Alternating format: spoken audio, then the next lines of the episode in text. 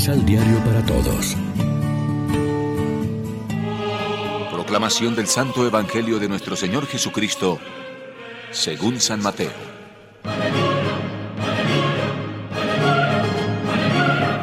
Entonces, Pedro se acercó y le dijo, Señor, ¿cuántas veces debo perdonar las ofensas de mi hermano? ¿Hasta siete veces? Jesús le contestó, No digas siete veces, sino hasta setenta y siete veces. Por eso sucede en el reino de los cielos lo mismo que pasó con un rey que resolvió arreglar cuentas con sus empleados. Cuando estaba empezando a hacerlo, le trajeron a uno que debía diez millones de monedas de oro. Como el hombre no tenía para pagar, el rey dispuso que fuera vendido como esclavo junto con su mujer, sus hijos y todas sus cosas para pagarse de la deuda. El empleado se arrojó a los pies del rey suplicándole, Ten paciencia conmigo y yo te pagaré todo. El rey se compadeció y no solo lo dejó libre, sino que además le perdonó la deuda. Pero apenas salió el empleado de la presencia del rey, se encontró con uno de sus compañeros que le debía cien monedas. Lo agarró del cuello y casi lo ahogaba, gritándole, Paga lo que me debes. El compañero se echó a sus pies y le rogaba, Ten un poco de paciencia conmigo y yo te pagaré todo.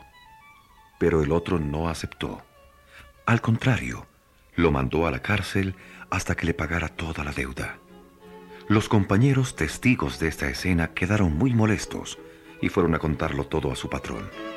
Entonces el patrón lo hizo llamar y le dijo, Siervo malo, todo lo que me debías te lo perdoné en cuanto me lo suplicaste.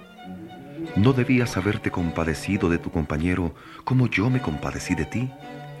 Y estaba tan enojado el patrón que lo entregó a la justicia hasta que pagara toda su deuda. Y Jesús terminó con estas palabras.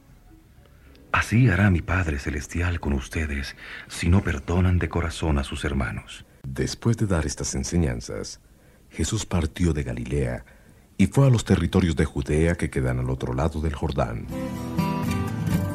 Lección Divina Amigos, ¿qué tal? Hoy es jueves 11 de agosto. La iglesia se viste de blanco para celebrar la memoria de la Virgen Santa Clara. Y a esta hora, como siempre, nos alimentamos con el pan de la palabra. Nos cuesta mucho perdonar y romper el círculo vicioso del odio y de la venganza. ¿Será el perdón una actitud para gente apocada que se deja pisar? Hay momentos en que explotan los nervios ante la ofensa y la injusticia y uno exclama, es que tengo que ser tonto y perdonar para ser bueno. Y nos tienta el hacer una demostración de fuerza ante el insulto, la calumnia y el atropello. Lo más normal y también lo más fácil es vengarse cuando uno puede o al menos guardar rencor en la expectativa. La venganza es el placer del ofendido y el odio rencoroso el único haber seguro del más débil. Necesitamos experimentar el perdón para sentirnos amados, liberados y rehabilitados como seres humanos, como personas capaces de reconstrucción y de convivencia en el amor. La táctica habitual en la sociedad es marginar a los tarados y encarcelar a los delincuentes, pero la táctica evangélica es más humana porque el perdón regenera a la persona.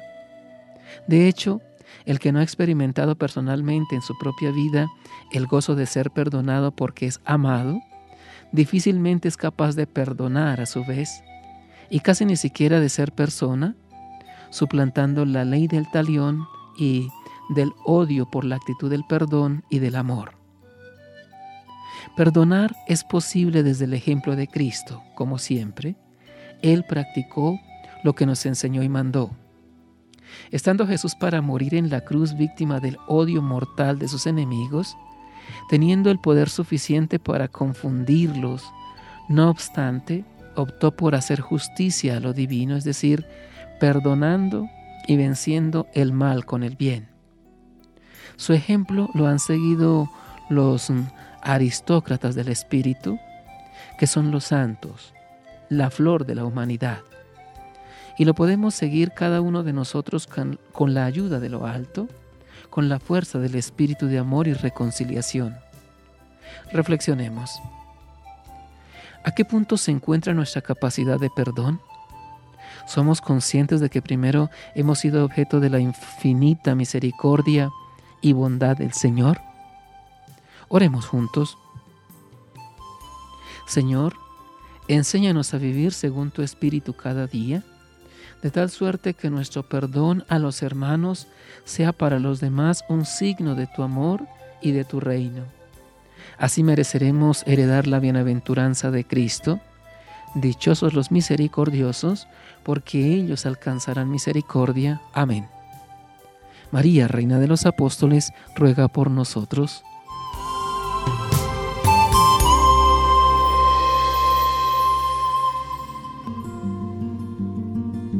Complementa los ocho pasos de la Alexio Divina adquiriendo el emisal Pan de la Palabra en Librería San Pablo o distribuidores. Más información www.sanpablo.co Pan de la Palabra. Vive la reflexión.